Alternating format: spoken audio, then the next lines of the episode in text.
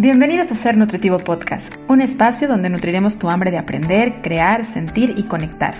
Soy Griselda Jiménez y junto a grandes colegas de la salud y buenos amigos, compartiremos contigo ciencia y experiencia para nutrir tu ser. El inicio de los hábitos saludables comienza justamente en el periodo de la lactancia. La leche materna es por mucho el más óptimo alimento que está perfectamente diseñado a las necesidades del individuo que lo recibe. Durante el periodo de lactancia se van generando importantes cambios, importantes, cubrir las importantes necesidades que tiene el bebé. Y eso sí, que quede claro, no existe ningún alimento sucedáneo de la leche que pueda cubrir todo lo que la leche materna puede darle al pequeño bebé. Porque a partir de la leche materna, el bebé no solamente recibe alimento, también recibe afecto, también recibe arrullo, contención, apapacho, cercanía de la mamá y de los seres que lo quieren y, por supuesto, alimentos y nutrimentos que obtiene la leche. Me parece súper importante empezarle a dar voz a esta primera etapa de la vida de la nutrición de un individuo, que obviamente le sigue a lo que ocurre dentro del vientre materno.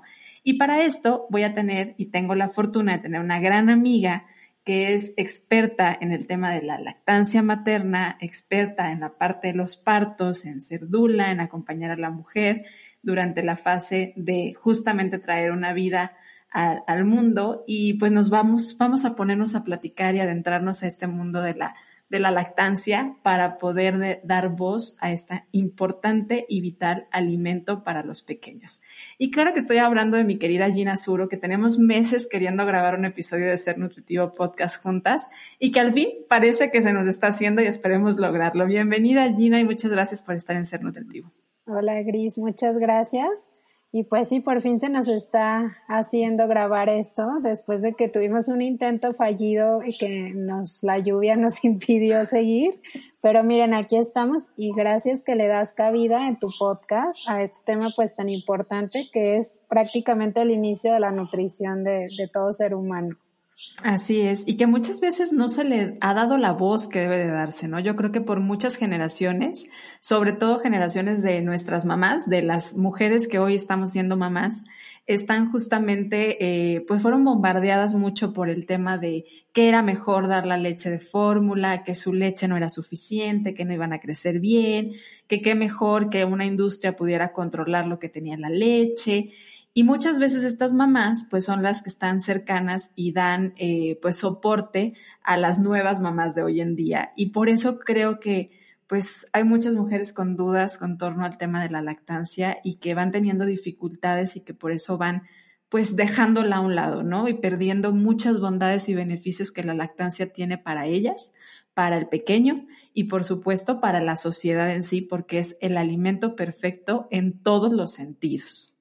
Claro, sí, de hecho es muy importante esto que mencionas. Yo creo que las personas que ahorita estamos como en edad de tener a nuestros hijos, de amamantar, somos precisamente esa generación que fuimos pues eh, alimentados con fórmula y tal cual por eso, por una información quizá equivocada que, que les eh, fomentaron a nuestras mamás que, que sí, que era mejor dar una fórmula, que para qué se iban a a, estar sujetas, ¿no? Todo el tiempo a su bebé, que si tenían que trabajar, pues que mejor un biberón con fórmula fuera lo que alimentara a sus hijos. Sin embargo, vemos cómo ya a partir de unos años para acá, cómo se está retomando después de toda la evidencia tan, pues, confiable que sale todos los días a decirnos, no, tú tienes el alimento, ideal para tu bebé. No es necesario que compres nada, no es necesario que vayas y confíes en alguien más porque tú tienes esa capacidad de alimentar a tu bebé. Y siempre les digo a las mamás, pues si fuiste capaz de gestar a tu bebé, de crear una vida, esto es la continuación y eres capaz de alimentar a tu bebé. Entonces, yo creo que sí es importante que, que nos, nos informemos desde el embarazo, porque a lo mejor nos va a tocar también ser las que enseñemos a nuestras mamás. O sea, decirles, mira mamá, pues antes habrá sido esto, pero ahora ya ya las cosas ya están más claras y ahora la, la, evidencia nos dice esto otro, ¿no? Y me he topado con mamás que no amamantaron y que ahora están teniendo a sus nietos y ya ellas son las que están ahí de no, si yo no pude, tú sí vas a poder. Y qué bueno que sea como esta actitud, ¿no? Y ya lo ven como, ah, bueno, es que yo no me informé en, mi, en, el momento en que me, me convertí en mamá, no había las herramientas que ahora tenemos, no había la información tan, tan de fácil acceso como hoy y apoyan a sus hijas. Entonces, de verdad que mi admiración para esas mamás que, que apoyan ahora a sus hijas a amamantar y las que a veces pasa al contrario, que dicen, no, yo no pude, pues tú tampoco vas a poder, porque la verdad es que no se puede, ¿no? Que, que, que nosotras seamos como esa voz que ayudemos a que esta generación cambie su forma de alimentarse. O sea, a pesar de que ahora ya hay muchas mamás que amamantan, sigue habiendo, pues, no, o sea, no es el noventa y tantos por ciento de niños que son amamantados, ¿no? Entonces, sí, sí tenemos, al, al, al, ser una mamá que amamantas, también estás ayudando a ser un portavoz para las demás, para que se animen, para ayudarlas, para invitarlas y que vean que es posible hacerlo. Y me encantaría pedirte de favor si me ayudas como justamente a poner en contexto el por qué creemos y por qué la ciencia hoy sabe y se ha puesto a estudiar de que la lactancia materna es el mejor alimento por sobre todas las cosas y por sobre toda la industria y modificaciones que puedan estarle haciendo y añadiduras que puedan estarle agregando a las leches de fórmula. ¿Por qué la leche materna es el mejor alimento para el pequeño? Pues miren, en primera, pues obviamente es una leche de una especie, de una mamá de una especie hecha para su especie, ¿no? No es lo mismo que yo vaya y tome la leche de otra especie que está diseñada con otras características para otro ser vivo. Y además, la leche materna, lo que a mí me parece como más extraordinario de la leche materna es que es algo vivo. La leche materna cambia en la hora del día en la que le demos a nuestro bebé, si nuestro bebé está enfermo, si nuestro bebé ya es más grande, si nuestro bebé es pequeñito, si es prematuro, eh, si es de día, si es de noche, si hace frío, si hace calor. O sea, se, me parece como algo extraordinario. Es un alimento que se adapta en muy poco tiempo a las necesidades de su consumidor. Entonces, ningún sucedáneo jamás en la vida pues, lo vamos a poder enlatar y lo vamos a hacer que cambie, ¿no? Y le vamos a poder programar a lo mejor, ay, es de día, es de noche, estoy enfermo de esto, de aquello. ¿No? Muchas veces ni siquiera las mamás todavía se enteran que a lo mejor el bebé está malito, todavía no tiene fiebre, no tiene nada, y ya el cuerpo está pasando anticuerpos para eso que el bebé está en contacto. Entonces, a mí eso se me hace como lo más extraordinario de todo, que es un alimento vivo, y a lo mejor sí las verduras y todo esto son alimentos vivos, pero no tienen esa adaptabilidad que tiene la leche materna. O sea, realmente es un alimento que se adapta a las necesidades precisas que tiene para quien está dirigido. Entonces yo creo que eso es lo que lo convierte en algo que nunca lo van a poder igualar, aunque le pongan más eh, DHA y le pongan hierro y le pongan proteínas y le quiten una cosa y le sumen otra, nunca van a poder hacer un alimento que esté en constante cambio en tan poco tiempo como lo es el pecho o la leche materna. Y además es un alimento que siempre está listo, disponible a la temperatura perfecta y además es gratis. O sea, nunca vas a competir con eso, ¿no? O sea, ¿de dónde vas a sacar todas estas maravillas? Y que además no le cuesta a la persona. Entonces, pues, es algo increíble. Y ahorita tocaste puntos y beneficios para la parte entonces económica, ¿no? La económica de la familia, que por supuesto cuando llega un bebé a casa los gastos son muchos. Entonces, pues qué mejor que tú puedas dotarlo del alimento, pero además también en valor nutricional, o sea, es el alimento que como bien lo dices está vivo, está diseñado para ese ser humano, o sea, no nada más como especie, sino para las necesidades que él tiene muy en particular y en específico en ese momento.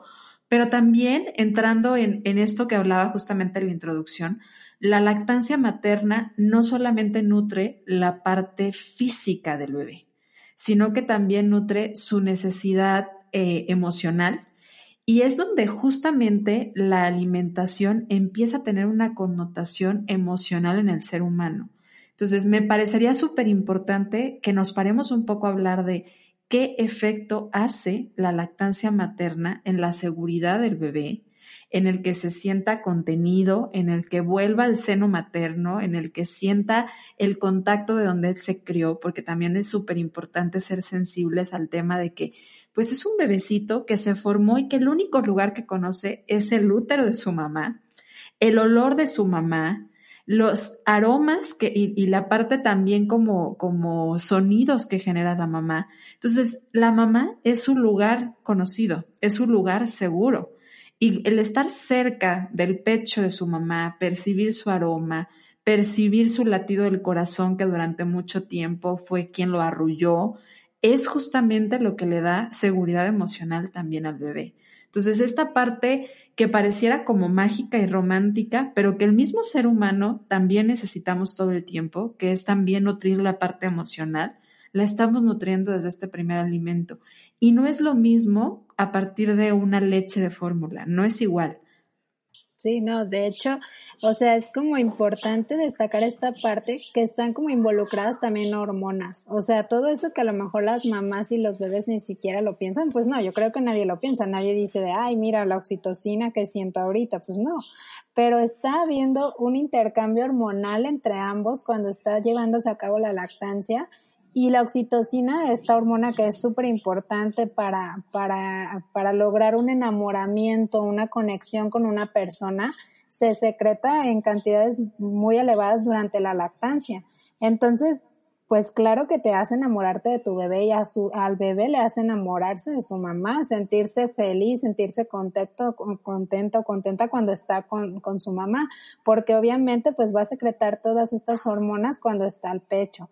Entonces, bueno, ahí comienza como el, el primer acercamiento o la primera etapa del vínculo que va a formar el bebé con alguien y que este vínculo se vuelva un vínculo seguro, un vínculo donde sepa que cuando necesita algo ahí está persona, que es su mamá, para cubrir todas sus necesidades, porque en realidad una mamá pues cubre todas las necesidades con su sola persona. Tiene alimento en sus pechos, tiene calor en sus brazos, tiene amor, o sea, realmente un bebé lo que necesita es a su mamá. Nada más, tal vez sí nace y compramos un montón de cosas y compramos este carriolas y cunas y mil cosas, pero si nos vamos a lo básico, el bebé está completo si está con su mamá, porque ahí encuentra todo y cubre todas sus necesidades. Entonces, imagínense, es esta conexión tan grande que se llega a dar. Y muchas veces también como que decimos el bebé, pero la mamá también, o sea, logra maternar la lactancia eh, con las hormonas que se secretan, la prolactina y la oxitocina, la lleva a un estado de enamoramiento profundo con su bebé y decimos, bueno, es alguien que llora todo el tiempo, ya no tienes dinero para tus cosas, ya todo es bebé y estás feliz, o sea, sí agotada, cansada, pero tu bebé lo es todo en la vida, ¿no? Entonces, pues están involucradas todas estas hormonas que claro que impactan en la relación, ¿no? Y como dices, es nuestra primera o la primera o el primer contacto que tenemos como emocional con la alimentación. Entonces, pues no por nada somos o tenemos una etapa oral al principio tan, tan fuerte y hay gente que no logra sobrepasar esta etapa y, y luego vemos otros efectos, ¿no? Cuando las personas están grandes. Entonces, digamos que la naturaleza está totalmente diseñada para esto, para que te enamores de tu bebé, tu bebé se enamore de ti, que esos momentos de lactancia las mamás hasta se ponen a, se, se ve como que tienen sueñitos, se quieren como acurrucar, pues es todo esto, es como sentirte feliz porque como lo vas a hacer miles de veces, pues la naturaleza dotó de un montón de cosas para que lo disfrutes al final de cuentas. Y claro que al inicio puede algunas mamás tener pues complicaciones y batallar para iniciar la lactancia, pero ya después de que se encarrilan, les digo, no, ya ni me cuenten, después se van a sentir contentas y ya me dirán hasta cuándo quieren amamantar, ¿no? Pero de verdad es que como vemos, como, como platicamos con la gente o las mamás que amamantan y, y, todas están así como de, no, sí, es padrísimo y es muy bonito y hazlo y de verdad tú puedes, o sea, se vuelve algo emocional totalmente. Y todo por gracias a estas hormonas que acabas de hacer mención, ¿no? Que hacen que sea algo placentero, a pesar de que muchas veces pues hay dolor, igual que el parto. O sea, como hasta se te olvida, es como, como un poco de, de doparte un poco para desconectarte y hacerte olvidar ese dolor y más bien basarte y sentir toda esa energía, amor que te hace producir y que te hace sentir justamente la hormona de la oxitocina. Y me encantó que ahorita hablaste de que una mamá es todo lo que el bebé necesita y que tiene todo lo que un bebé necesita, porque me parece esencial puntualizarlo porque siento que están muy bombardeadas. La, la, misma industria en todas las etapas de la vida nos va bombardeando de tú no lo tienes todo, tú tienes que ser diferente, tú deberías de tener, deberías de, ¿no? Cuando eres, por ejemplo, en esta etapa, pues qué tanto les debes de comprar, qué debes de tener en tu casa, que si el extractor, que si las mamilas, que si la cuna, que si la mecedora, como siempre está, te hace falta algo. Lo que un bebé necesita está en su mamá. Y, dotarla de esa seguridad de tú eres lo que necesita es lo que la va a hacer sentir empoderada de que lo va a poder lograr que yo creo que ahí radica mucho de esa diferencia entre si se puede lograr la lactancia al inicio o no. Mucho es también en el creérsela. O tú que has tenido la experiencia de compartir y de guiar a muchas mujeres en esta etapa de la vida, ¿qué opinas sobre las dificultades que experimentan al inicio? Sí, o sea, sin duda hay quien inicia y tiene dificultades y les digo, hay veces que, o sea, claro que todo esto depende mucho del inicio, de cómo fue el parto, si hubo separaciones, no, si hubo una lactancia temprana, eso tiene mucho peso en cómo se inicia y se continúa con la lactancia. Sin embargo, he visto personas con partos perfectos o como digamos lo ideal y con complicaciones. Sin embargo, sí, claro que pueden existir estas complicaciones, pero vemos cómo son mamás muchas veces que ellas desean y buscan respuestas y buscan la manera de arreglar la situación y lo logran. Terminan lográndolo. A lo mejor un mes es complicado, dos semanas, una, pero terminan llegando a ese lugar donde ellas pensaron o se eh, focalizaron desde un inicio. Sin embargo, también he visto que a veces pasa lo contrario, o sea, mamás que a lo mejor no hicieron quizá o no tuvieron como cierta información, iniciaron a lo mejor con separaciones o cuestiones no como lo ideal y de todas maneras les va bien y de todas maneras se siguen como cuestionando, es que como de verdad, oye, este, ¿a poco lo lleno? Y yo, pues ve a tu bebé, o sea, está ahí, decimos en mil coma el bebé casi todo borrachito de leche y las mamás se siguen cuestionando, ¿de verdad lo lleno? Oye, es que mi leche seguro le cae mal. O sea, eso es como muy común que les digan, es que tu leche le cae mal. Si vomitas porque comiste algo, si tiene un cólico es porque tú comiste esto, otro. Y cualquier cosa, luego, luego vamos a echarle la culpa a la lactancia y además la lactancia es a través de la mamá, ¿no? Entonces a la mamá la llenamos de culpa, de miedo y de como una baraña de ideas de que la lactancia es complicada, de que no voy a tener que comer esto, esto, esto y lo otro, y que me voy a tener que tomar estas cosas y todo esto que me venden, porque si no, entonces no voy a estar dándole lo mejor a mi bebé, ¿no? Entonces yo siempre también les digo, a ver, piensa en una mamá que era nómada, que vivía hace miles de años, pues ni tenía reloj, comía lo que podía, comía cuando podía, y claro que no le decían, ay, ¿sabe qué señora? Pues para usted hoy no hay de comer porque no puede comer planta de esta porque le hace daño, ¿no? Pues comían lo que había, ¿no? Y sobrevivimos, alimentaron a los bebés y seguimos existiendo. Entonces, como, como que irnos a lo esencial, que las mamás conecten con esta parte de mujer, de, de ser vivo, de, de ser humano, que, que, es algo para lo que venimos, para lo que estamos diseñados y que no necesitamos al final de cuentas nada para lograrlo. ¿sí?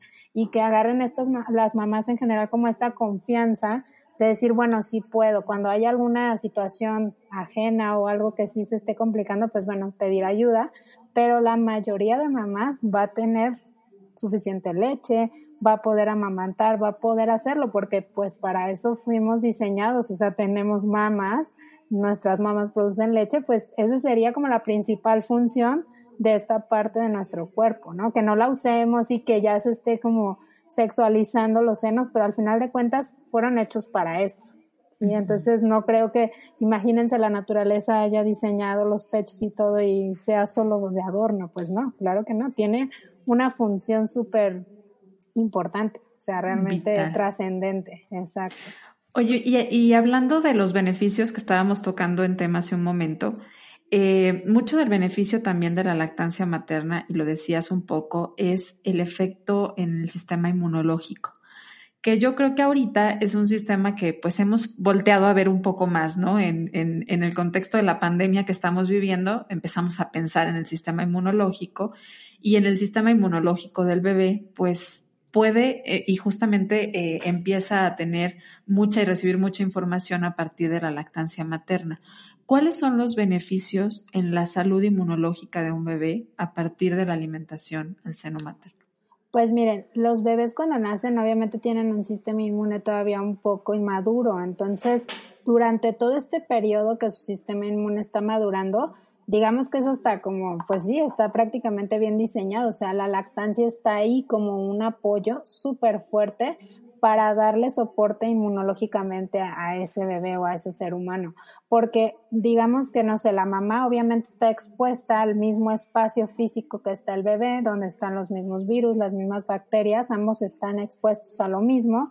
Y obviamente el cuerpo de la mamá produce todos estos anticuerpos y a través de la leche le va a ayudar a su bebé a recibirlos, ¿sí? Entonces, muchas veces las mamás pueden tener una gripa súper fuerte, por ejemplo, y los bebés ni siquiera presentar ya ningún síntoma o a veces se enferman pero más leve, porque obviamente pues también están expuestos a ese mismo virus o bacteria, lo que haya causado la enfermedad, pero ya se están protegiendo a través de lo que está produciendo el cuerpo de la mamá para sí mismo y para dárselo a su bebé. Entonces, de verdad es como una manera de protegerlos súper buena, súper importante.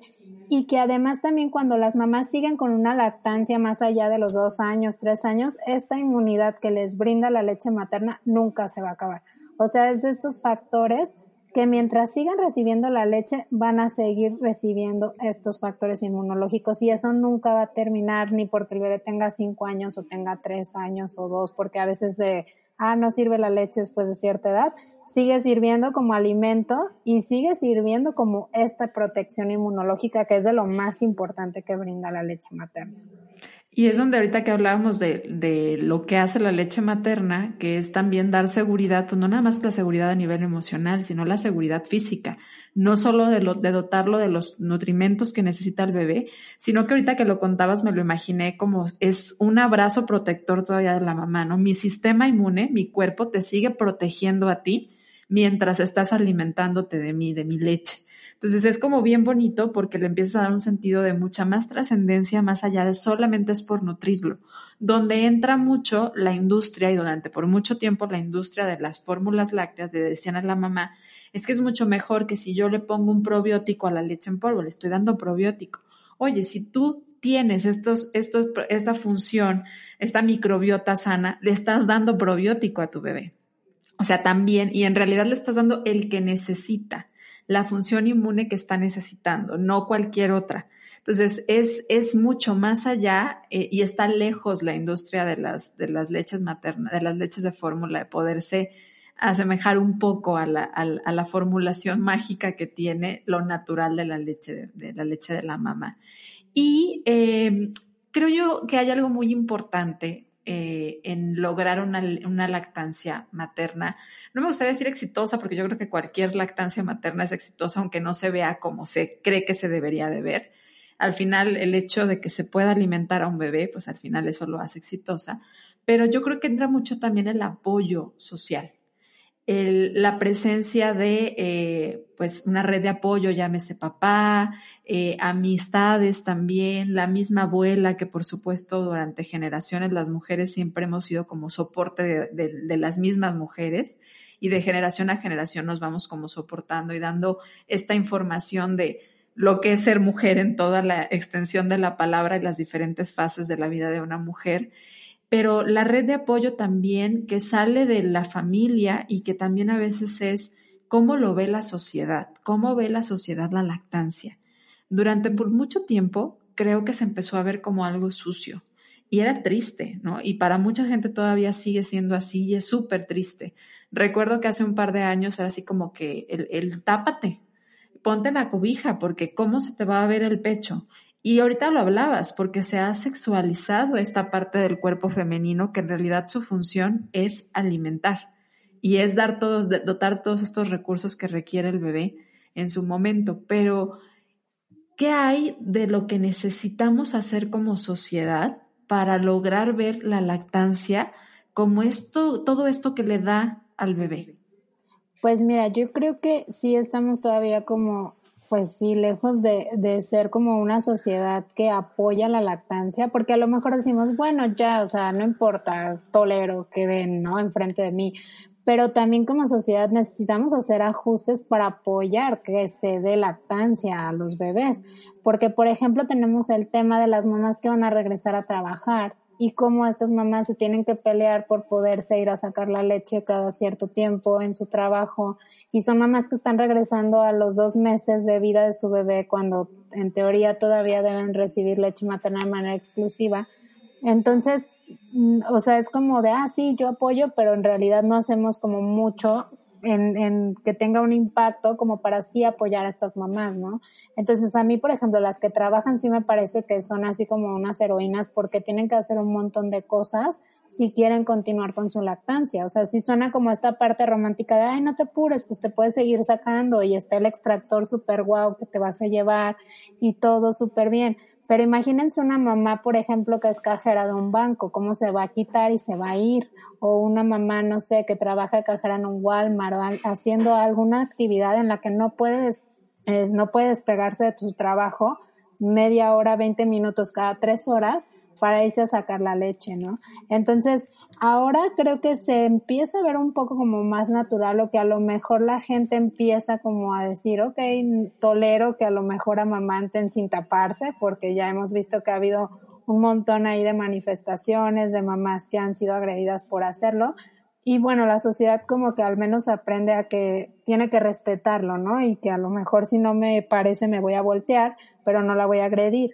Pero todavía esto como va que va mucho más allá. O sea, si por ejemplo también tú llevas a tu hijo de tres años al kinder, sin duda te van a decir por qué le sigue dando pecho, ¿no? O sea, el bebé se va a traumar, va a tener líos psicológicos, es mejor que ya no le dé, está muy apegado a usted, etcétera. Entonces, falta como mucha información, falta como que quitarnos esos, tal cual, esas mm, ideas de que el, pecho es algo sexual y lo queremos a fuerzas asociar con algo sexual. Y por eso nos genera como mucho conflicto ver a alguien amamantar, nos genera mucho conflicto que un bebé más grande, un niño siga tomando el pecho. Y por eso es como, como ir quitando como toda esa montón de telarañas que tenemos, pero Tal vez no es fácil porque también son cosas que nos han dicho de toda la vida, ¿no? Entonces lo pensaba mi mamá, mi abuela, todo el mundo me lo dice, pues claro que es difícil que yo deje de creerlo, ¿no? Entonces, sí, y sí como sociedad nos falta apoyar sin duda la lactancia y nos falta verla como un proceso natural y normal, parte de la vida de la mujer y parte del comienzo de cualquier bebé, ¿no? Del nacimiento como verlo como lo que sigue después de un embarazo. Claro, y ahorita que decías, es que la diferencia entre tolerar y apoyar. Porque yo me imaginé, ok, sí, vas y te sacas la leche. ¿En dónde? ¿En el baño? Porque aparte es como no hay un lugar en el que tú te sientes cómoda y tengas los recursos que vas a necesitar para poder extraer tu leche, para poder mantenerla a una buena temperatura, para hacerlo en un lugar tranquila, porque obviamente y lo hablabas hace un momento, la lactancia es, requiere de un estado de tranquilidad de la mujer. Entonces, imagínate, en, en este tengo 20 minutos que me dieron para poderme extraer la leche. O tengo que fraccionar estos 30 minutos que me dan en dos, entonces tengo 10 minutos y pues no tengo en dónde. Entonces, ¿qué estrés? En realidad es que qué estrés. Y es la diferencia entre, pues sí, ve y sácate de tu leche y tómate el tiempo que te da la ley para que lo hagas, a te ayudo y te doto de recursos para que tengas un lugar y además para que a veces no nada más sea poderte extraer la leche, sino dotarle lo demás al bebé. O sea, que sí pueda ser al contacto directo de la mamá, a lo mejor con jornadas diferentes. Y aquí entra también toda esta parte importante de las políticas públicas en donde tenemos que estar más involucrados los profesionales de la salud. Porque si la lactancia materna es el inicio de un estilo de vida saludable de un bebé y de una salud en general de un bebé, inmunológicamente, emocionalmente, por supuesto que necesitamos prestar más atención y buscar cuidar y proteger y fomentar la lactancia materna en el lugar de trabajo, en el ambiente laboral, porque también resulta que luego las, las, compañeras o los compañeros de trabajo se enojan, ¿no? Es que ya se fue y tengo que contestar el teléfono yo, o es que como que ya sale más temprano, y bueno, pues hay que entender que estamos como aldea creando a nuestra especie, ¿no? Cuidando a un nuevo ser de nuestra especie. Y esto es algo de lo que estamos muy desconectados. Fíjate, por ahí hay una frase que dice que para criar a un niño se necesita una tribu. O sea, de verdad es que no puede una mamá sola aislarse e irse a criar a su bebé. O sea, necesitamos que para que esa mamá pueda maternar, cuidar, dar, la cuiden y le den a ella. ¿No? Entonces, eso que dices, por ejemplo, sí, o sea, las mamás luego tienen que correr al baño, ese no es un lugar digno para nadie estar manejando alimentos, no te gustaría que manejen tu, que preparen tu sándwich en el baño, ¿no? O sea, claro que tú quieres que sea un lugar limpio y todo, y porque al bebé le vamos a preparar su comida en el baño, ahí al lado de, o sea, sentada en el excusado, pues claro que no.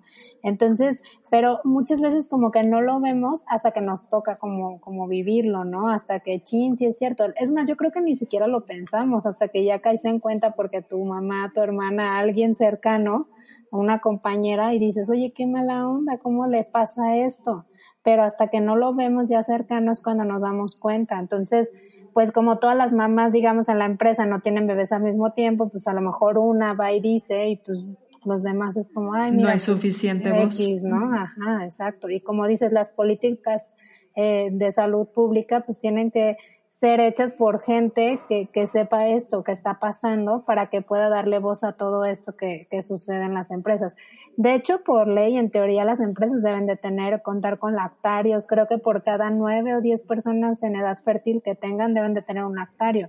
Pero yo me pregunto, pues claro que no tienen, o sea, yo no he visto más que en empresas grandes que lo tengan, o sea, no he visto que tengan un espacio, que tengan un refri para que las mamás guarden su leche, mucho menos que compren un extractor de grado hospitalario para poderles facilitar eso, que para una empresa no sería realmente tanto gasto a lo mejor, o hasta yo creo que entre todos podrían cooperar y comprarlo, y sería más fácil para una mamá nomás llegar y, conectarse ahí, llevar sus insumos y, y sacarse la leche, ¿no? Y de hecho todo esto como de apoyar a las mamás durante la lactancia sí se ha visto que genera mucho más arraigo en las mujeres en su empleo, se sienten como más comprometidas, se sienten como respaldadas, apoyadas, porque a veces es esto de, ay no, pues es que luego que tenga bebé se va a ir, pero pues no, o sea, mucha la fuerza laboral sigue siendo las mujeres con hijos. Entonces, pues hay que apoyarlas para que esta mujer siga trabajando, siga sintiéndose a gusto, siga rindiendo como rendía antes. Aparte, yo lo estaba pensando ahorita, si, si logra dar una lactancia eh, a su bebé por más tiempo, o sea, probablemente el bebé o el niño se va a enfermar menos y va a haber menos ausencia de la mamá por quedarse a cuidar al bebé. O sea, en realidad es un ganar. A mediano o largo plazo es un ganar. Y, y más allá de toda esta parte económica también, pues como especie, ¿no? Sensibilizarnos a que, bueno, pues es el alimento que necesitamos en los primeros años de nuestra vida y que es el mejor alimento, entonces, ¿qué mejor que darle este apoyo? Y honestamente, el, el convertirte en mamá es una etapa de muchos cambios físicos y emocionales, en donde la mujer también necesita apoyo. No nada más para poder alimentar al bebé, sino que necesita apoyo para sentirse escuchada, para sentirse observada, para que se sienta que reconocen sus necesidades, porque a veces todos los ojos, mirada y atención se volca al bebé, y ella, o sea, ella está viviendo los cambios físicos, está viendo sus cambios hormonales, está viviendo sus cambios emocionales y tiene que seguir haciendo todo el demás trabajo. Entonces, el dar soporte, el abrazar y contener a una mujer que acaba de dar vida, de verdad yo creo que debe de ser algo que esté ahí en las cosas que deberíamos hacer diario. Siempre que veamos a una mamá eh, con niños pequeños, dar contención, escucharlas, abrazarlas, atenderlas. Y fíjate eso que dices, o sea, es como dar contención, porque yo luego les digo a las mamás, parece que traemos un letrero aquí pegado en la frente que dice, dame todas tus comentarios, todos tus quejas, todas tus creencias y todo, todo eso como tu basura, ve y a mí, ¿no? Exacto, dime cómo criar a mi hijo, parece que, que, que dicen las mamás nuevas. Y la realidad es que no, o sea, tenemos que contener, más no ser como, como pues invadirla, ¿no? O sea, ella tendrá su forma y aparte es como apoyo a la mamá para que la mamá pueda criar a su hijo. O sea, no es que la mamá me esté pidiendo, ay, tú alimentalo, tú dale, tú, no, o sea, tú cuídala a ella para que ella pueda cuidar a su bebé. Entonces, esto es como importante también que las personas que estén cerca de mujeres que van a dar a luz o que hayan dado a luz hace poco, que las cuiden sin cuestionarlas, sin decirle, ¿por qué lo bañas así? Es que en mis tiempos, no, no, no, o sea, déjala que fluya, ella tendrá su propia forma, su propio método y nada más que darle contención a ella. Sí, y, y, básico también en la parte del núcleo familiar, ¿no? Yo creo que aquí también entra mucho el papel de papá en la lactancia. O sea, porque aunque la lactancia pareciera que es un vínculo solamente afectivo y de conexión entre el bebé y, y la madre, en realidad es que ahí es donde entra el soporte de papá de contener a la mamá, de dotarle los recursos, tanto a lo mejor alimenticios, un lugar seguro, un lugar tranquilo, y es donde hacemos justamente esta, esta aldea o tribu en donde favorecemos a que el bebé tenga los recursos que necesita a partir de su mamá, que es donde los va a encontrar. Sí, y el papá, fíjate, es como esta parte también súper importante que a veces decimos, bueno, todo lo puede hacer el papá excepto dar el pecho, sí, pero de todas maneras el papá es como esta figura también de contención, pero yo lo veo más como un escudo protector, ¿no? O sea, como si fuera esta persona que se pone aquí con como el pipila con, con una piedra para que ahí caigan todos los todo lo que van a decir y todo lo que van a opinar y todo lo que pueda llegar a lastimar a su familia es quien está ahí como resistiendo y aguantando como todo esto. Entonces sí, la verdad es que a lo mejor llegamos a casa y ahí es un lugar seguro, está protegido y todo es amor, pero papá al final es el que tiene que estar saliendo, tiene que ser quien trae los recursos para que podamos vivir y tener que comer y, y tener todo como en orden. Entonces, la verdad es que el papel del padre también es súper importante. O sea, se me hace así como de verdad, como de mucha protección, de mucha contención para su familia. Y pues para hacer esto, ¿no? La mamá a lo mejor, pues sí, va a estar a lo mejor unos meses, unas semanas, solamente ahí, amamantando a su bebé, haciendo la tarea más trascendental que va a hacer en su vida, criando a sus hijos pero que no es muy visible a los ojos de la sociedad. Entonces ocupa a alguien que tal vez sí lo aprecie y que diga, no, es que yo sé, estoy segura que esto es lo importante que debe hacer ella y pues yo me voy a fletar todo lo demás, ¿no? Entonces, sí, también los papás son como esta parte súper, súper importante en la crianza, en, en, que las mamás también puedan estar ahí con sus hijos. Y algo importante es, como lo mencionaste, el papel de papá. A veces no es el papá a veces es la figura del papá, porque a veces el papá puede estar ausente por las razones que sean, porque pues hay familias diferentes, pero definitivamente dentro de un núcleo familiar se requieren ciertas figuras y ciertos papeles. Mamá da alimento, da seguridad, seguridad en cuestión de, de, de, estoy presente, estoy contigo, emocional, pero papá da mucha seguridad hacia el mundo, de dotar los recursos, de cuidar, de proteger, lo que decías ahorita. Y muchas veces el papel de papá lo hacen los abuelos, lo hacen los hermanos, los hermanos de la mamá, lo hace alguna amiga. Y esto es importante porque al final es el dar soporte aunque no seas la figura tal cual del padre o, de, una de parte de la familia. Porque al final el niño sí va a necesitar una figura paterna o alguien que haga el papel de papá y que le dé esa seguridad. Y es donde a lo mejor madres solteras pueden tener esta, esta contención y ese cuidado a partir de su mamá, a partir del papá, de los abuelos que luego son tan apapachadores y es donde todos formamos parte de, ¿no? Nos unimos para poder criar a este pequeño, así es. Sí, sí, porque la verdad las mamás que están solas en este camino, de verdad que mis respetos, o sea, es una carga súper fuerte, no porque sea feo tener un hijo, claro que no, o sea, es súper maravilloso, pero a la vez es como una responsabilidad enorme que solo cae en tus hombros. Y a veces el simple hecho de saber que tú puedes dividir un poquito esta responsabilidad con alguien más te esto, ¿no? Esa sensación de decir, bueno, al menos sé que alguien está aquí conmigo haciendo esta chamba. Y cuando las mamás están solas, creo que todavía necesitan como mucho más este apoyo, mucho más tener a alguien que las, que las esté ahí como, pues ir respaldando. Entonces sí, como dices, muchas veces va a ser, me ha tocado ver amigas que van a los partos de las mamás, me ha tocado ver a las abuelas, me ha tocado ver eh, a no sé, a las hermanas, a los hermanos, porque de verdad sí se ocupa como un hombro ahí como para, oye, ayúdame, y entre los dos le echamos a esto. Sí es como, como pesado. Entonces, qué padre la gente que, que, que toma este papel cuando a lo mejor ni siquiera le corresponde, pero que, que dice, ve la necesidad en esta persona que quiere y decide apoyarla. Sí. Oye, Gina, ya ahorita en, en plena pandemia, pues yo creo que muchas de las dudas a veces con la lactancia y hasta con los partos, el momento del parto, es pues el COVID, ¿no? Eh, eh, en enfermedades, en estas enfermedades infecciosas, si voy y tengo a mi bebé en un hospital en donde sí atienden pacientes COVID, voy a poder dar lactancia. Si yo tengo COVID, voy a poder dar lactancia o no. Eh, o es un hecho que mi bebé lo va a tener. ¿Tú qué experiencia? Digo, yo sé que has estado ahorita eh, con todo y esto ahí acompañando a las mamás en su momento del parto, entonces sé que vas a tener algo de información al respecto. ¿Qué, ¿Qué, hay entonces entre la lactancia y el COVID? ¿Se llevan bien? ¿No? ¿Son compatibles o no lo son?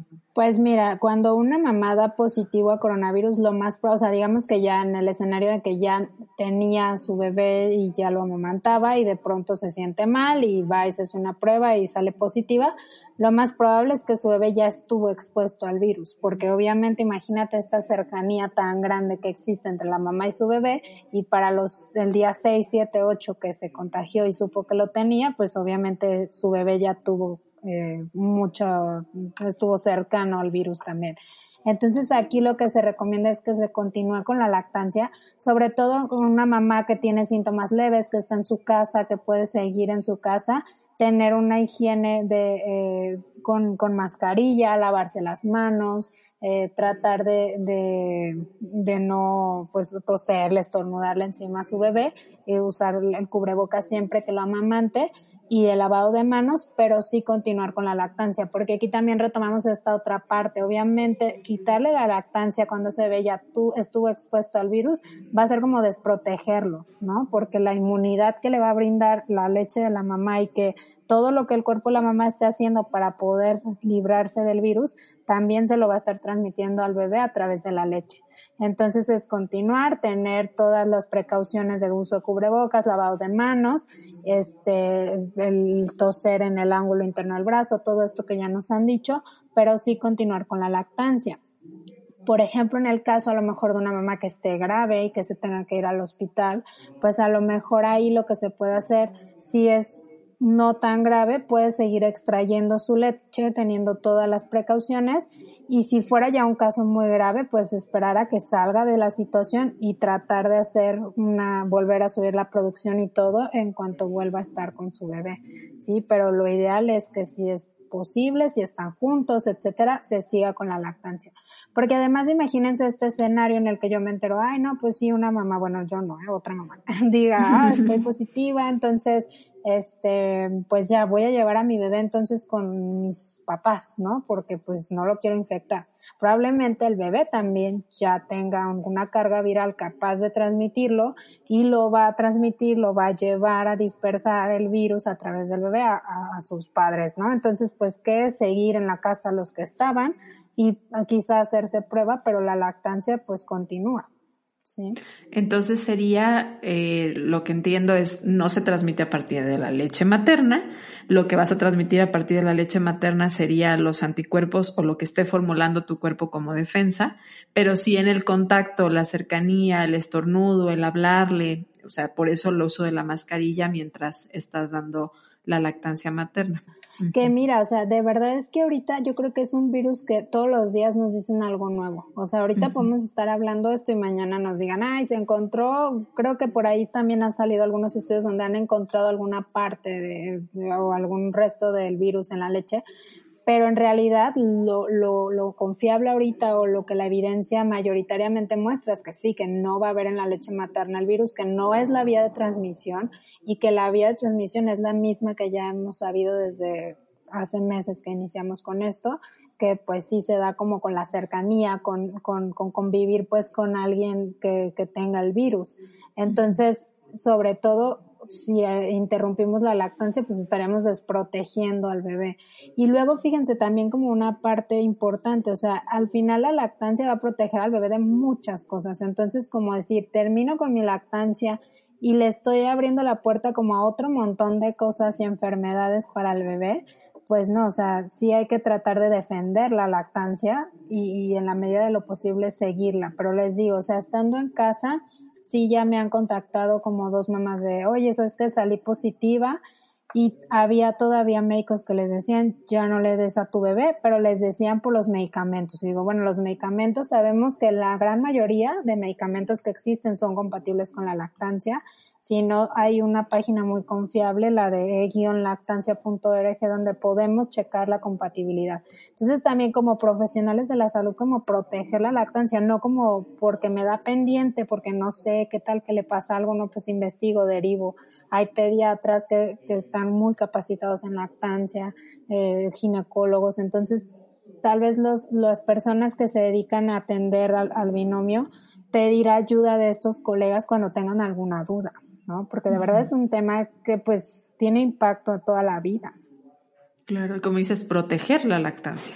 O sea, si ya estamos tan conscientes y tenemos tanta información ya científica de lo importante que es la lactancia para, el, la mamá y para el bebé, y en realidad para toda la comunidad, entonces pues protegerla sobre todo como profesionales, no por desinformación, decir ya, entonces quítala, como si fuera un plus o como si no fuera algo relevante, porque en realidad sí tiene relevancia.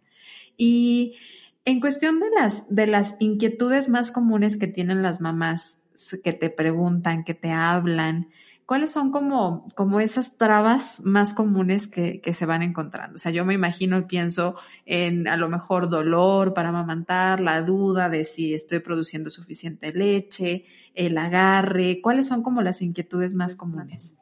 Pues mira, yo creo que este, una es la, la sensación de tener una baja producción de leche que esto de entrada, o sea, sabemos que las mamás las primeras 48 horas, más o menos de 48 a 72 horas después del parto van a tener el calostro y que es una leche que la vemos como en poca cantidad, pero que es muy importante y digamos que es como si fuera un concentrado de puro bueno, ¿no?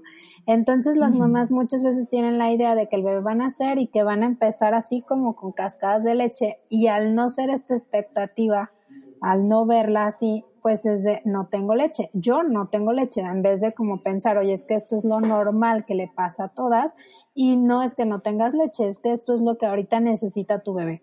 O sea, todo está perfectamente diseñado para que tu bebé viva bien estos dos o tres primeros días con esta leche. Entonces, desde aquí empezamos con intervenir, con empezar a dar fórmula, con empezar a dar biberones y esto, de verdad, este inicio nos conlleva un montón de cosas, repercusiones donde sí, las mamás van a empezar a dar fórmula y entonces probablemente sí en un tiempo van a tener una baja producción porque siguieron con la fórmula, no hubo estímulo debido en el pecho o son bebés que empezaron con un biberón y luego no quieren pegarse al pecho y eso es súper frustrante y las mamás pues se frustran pero tampoco nadie tenemos la varita mágica para ir y componer al bebé, ¿no? Es como un trabajo de estar ahí de paciencia y nos falta paciencia ahorita en este tiempo y somos una generación sin paciencia. Entonces esto, o también, por ejemplo, dolor, grietas, que la mayoría de grietas o dolor al amamantar se va a solucionar con una buena técnica de lactancia, pero es importante que en cuanto sientan como molestia pidan ayuda para que esto no se complique y que se lleve pues ya algo más grave. Entonces, las grietas, el dolor, la idea que no se produce suficiente leche, este, ¿qué más? Pues yo creo que eso es como lo de al, inicio, eso. Yo seguido escucho esto de, es que la tengo pegado, lo tengo pegado todo el día, no quiere dejar de comer.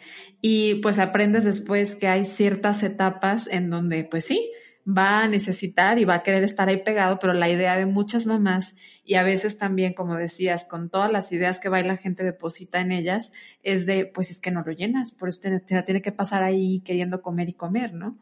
Pero es, es normal en ciertas etapas. Sí, o sea, es que aparte fíjense cómo tenemos más la cultura de la fórmula, o sea, la fórmula tiene un tiempo de digestión aproximado de tres horas, entonces cada cuánto te dicen que tiene que comer el bebé, cada tres horas. E incluso he escuchado quien les dice, mira, tiene que ser a libre demanda, pero cada tres horas. Y yo digo, a ver, ¿cómo? Eso no es a libre demanda, ¿no? Y lo dicen así algunos médicos. Entonces, ¿qué pasa? El pecho o la leche materna, pues sí, tiene un tiempo de digestión de hora y media. Entonces, a lo mejor el bebé va a pedir a las dos horas, a la hora y media. Y además, lo que decíamos, el pecho, la lechita de mamá, tiene un componente emocional. Entonces tal vez mi bebé quiere abrazo, apapacho, amor, mimos y por eso recurre al pecho, porque ahí encuentra todo, el calor a su mamá, su alimento. Entonces pues para ellos la forma de vincularse muchas veces en estos primeros meses pues es a través del pecho de su mamá. O a lo mejor tiene sed, ¿no? Porque también, pues, hay veces, como dices, es, es un alimento vivo que de repente, pues, da más agua que en lugar de estar tan concentrado. O luego también están los brotes de crecimiento en ciertos momentos en donde si mamá no conoce, está asustada porque dice, bueno, ya me cansé, aparte es el cansancio, ¿no? En esos ciertos brotes es el cansancio también. Y creo que es esa información en donde las mamás y la familia y toda esa, esa tribu que esté criando al bebé necesita empezar a conocer. Y, y para eso el gran trabajo que hacen eh, profesionales como tú, que son asesoras de lactancia, bueno, en tu caso que además has entrado en, en diferentes áreas a seguir aprendiendo todo a favor de la maternidad. Y me fui de lleno al tema y no te invité a que te presentaras y ni siquiera te presenté tanto yo, pero vamos a aprovechar estos últimos minutos del episodio justamente para eso. Gina, cuéntanos, ¿por qué, qué, haces? ¿Por qué, ¿Por qué tú eres la persona correcta para hablar de lactancia? Yo sé que lo eres, pero a ver, cuéntame por qué y, qué te llevó también a, estudiar esto. Pues miren, les voy a decir que una vez Gris me decía, a ver, ¿qué es lo que te hace diferente? ¿Cuál es como, como tu, tu, así como lo padrísimo tuyo. Y yo, no, pues no sé, Gris. Y me decía, pues que eres mamá. Y yo creo que casi nunca digo que soy mamá, pero soy mamá. Y soy mamá de tres. O sea, creo que ahorita ya tener tres, pues ya es como que, que tengo, tengo experiencia en esto. De ya llenas la camioneta en la parte de atrás. Sí, ya, ya, ya no cabemos en un carro, pues.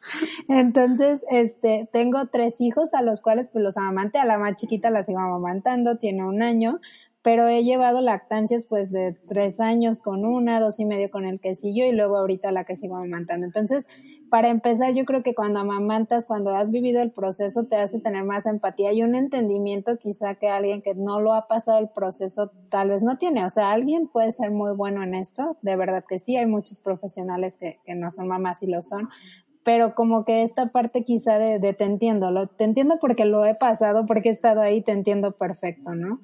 Entonces, pues bueno, soy mamá de tres y después eh, les voy a decir la verdad que Gris me inspiró a, a, estudiar nutrición, de verdad. Entonces me fui por el lado de la nutrición, pero me fue llevando como todo este camino como al área esta, como de las mamás, de los bebés, de las embarazadas. Entonces me certifiqué en lactancia, eh, es una certificación que, se llama IBCLC, que es para profesionales de la salud, eh, o, si no tienes que estudiar unas materias eh, de, ámbito profesional para acceder a hacer el examen. Y digamos que es como el profesional o el estándar de oro en, en, en cuanto al tratamiento de la lactancia. ¿sí? Y después también lo que hice, bueno, era como a la par, les digo después, pero eran unas cosas y otras ahí van todas como de la mano.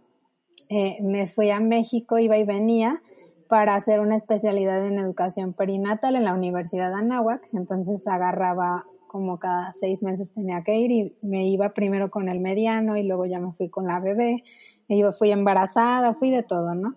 Entonces eh, ahí pues lo que hice fue literalmente formarme para ser educadora perinatal, dar cursos de preparación al parto, porque todo esto de verdad tiene un impacto muy grande en la lactancia y eh, la forma en que nacemos, la forma en que el tratamiento o, la, o la atención médica que recibimos en todo este proceso nos lleva pues a iniciar bien con la lactancia. Entonces pues también doy cursos de preparación al parto, que obviamente incluyo la lactancia ahí dentro de, de, de, de esa, de ese currículum de, de lo que vemos en el curso.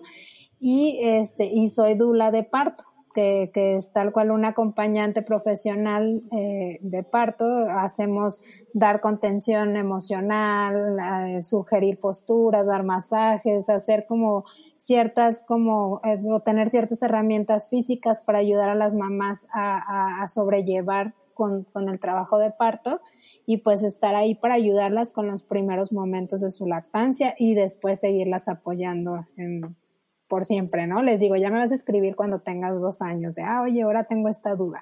Pero ahí estamos, como, como muchas veces necesitan las mamás solo alguien que les diga, todo está bien, de verdad, está perfecto, vas bien y fluyen las cosas. ¿sí? Entonces, pues hago todo eso. Entonces estoy con ellas desde el embarazo y hasta que ya no me quieran. Hasta que me suelten. Es Gina Provida, yo le digo así. Ese es el nombre que yo le pongo. porque de verdad, siempre que la escuchas, aparte habla de una manera tan bonita de dar vida, de la lactancia, del parto, del embarazo, que como que dan ganas cuando la escuchas. Entonces siempre, siempre hay más de alguna que otra que sale motivada y pues sale embarazada después de escucharla. Se pone las pilas. Oye, Gina, pues estamos entrando a la recta final ahora sí del episodio y me gustaría invitarte a contestar preguntas que le hacemos a nuestros invitados para conocerlos un poquito más, partiendo de la idea que tiene Ser Nutritivo Podcast, que es que el ser humano debe nutrirse o necesita nutrirse en la parte física, mental y espiritual. Tú, Gina, ¿cómo disfrutas nutrir tu mente? Ay, pues miren, yo creo que a mí lo que más me gusta es viajar. Me encanta viajar. Yo creo que es la cosa que más disfruto y ahorita imagínense encerrada, pues no voy ni a la esquina para viajar ni nada, pero me encanta a mí conocer lugares nuevos y comer lo que hay en ese lugar es guau para mí. O sea, comer lo rico de, de cada parte que visito eh, y visitar lugares nuevos, conocer paisajes nuevos, personas nuevas, tradiciones nuevas, no, me encanta literal, nutre la mente, ¿no? Abre la mente, ves muchísimas cosas diferentes, sientes, saboreas, ves un mundo distinto. ¿Y cómo disfrutas nutrir tu cuerpo? Ay, pues con comida deliciosa, de todo. Mira, la verdad es que me encanta comer de todo. Soy como, pues sí, abierta como a, a todo, pero no sé, me encanta como esto de explorar nuevos sabores, explorar nuevas cosas y, y, yo creo que eso, y no sé, como la comida toda me gusta, yo creo que no hay nada que diga, ay, no, guacala, no me gusta. Entonces, soy tragona, me gusta la comida, disfruto comer. Entonces, pero, pero va como de la mano de esto, de, de encontrar, de explorar nuevas opciones que hay. Y, y, me animo. El otro día estaba comiendo unos chapulines y así de, ¿cómo? ¿Cómo chapulines? Y yo no me animo como a comer las cosas, como, pues. A probar, el explorar. ¿Y cómo disfrutas nutrir tu alma? Pues mi alma, yo creo que, que estando como, como en familia, o sea, tener como estos momentos de pronto de desconexión, de paz, que no son muchos, pues de, de desconectarme, pero de estar en, en familia, compartiendo con, con los seres queridos y yo creo que sí lo visualizo tal cual teniendo como una comidita súper rica, con un vinito rico, estando con mi familia, con algo que me guste, que escuche rico. Yo creo que soy como, como mucho de todos mis, mis eh, sentidos tienen que estar eh, pues presentes. Sí, o sea, de que vea algo padre, que escuche una música rica, que esté tomando algo rico también, o sea, eso sería como algo que a mí es, en mi alma me, me da mucha, me, nutre mucho, me da mucho. Y si tú, Gina, tuvieras el libro de la vida enfrente de ti y tuvieras la posibilidad de escribir una frase para futuras generaciones, ¿qué pondrías en ese libro de la vida? Pues así como les digo a las mamás, que fluyan, fluyan y fluyan. O sea, a veces yo creo que nos preocupamos por tantas cosas y dejamos de disfrutar la vida en sí por preocuparnos por todo lo que pasa en la vida. Entonces tienes que fluir, tienes que soltar y dejarte ir. O sea, vivir, fluir en la vida. En el, en el parto, en la lactancia y en la vida, fluir. Sí, sí, porque, y yo creo que eso te pasa cuando tienes tus hijos, pues ya ves que no eres capaz de dominar nada. O sea, ese pequeño ser tan pequeñito y adorable te puede voltear toda de cabeza. Y pues tienes que fluir y aprender a llevar las cosas y salir adelante. Claro, la flexibilidad. Gina, pues feliz de haber compartido contigo. Qué bueno que ya se nos hizo grabar ahora sí este episodio de Ser Nutritivo Podcast. Muchísimas gracias por lo que nos compartiste. Siempre me encanta platicar contigo. Bueno, pues ahora grabándolo para poderlo compartir con nuestra comunidad que nos escucha cada jueves con un episodio nuevo. Muchas gracias Gina por haber estado y gracias a ti que nos escuchaste por ser parte de Ser Nutritivo Podcast. Nos escuchamos pronto. Gracias.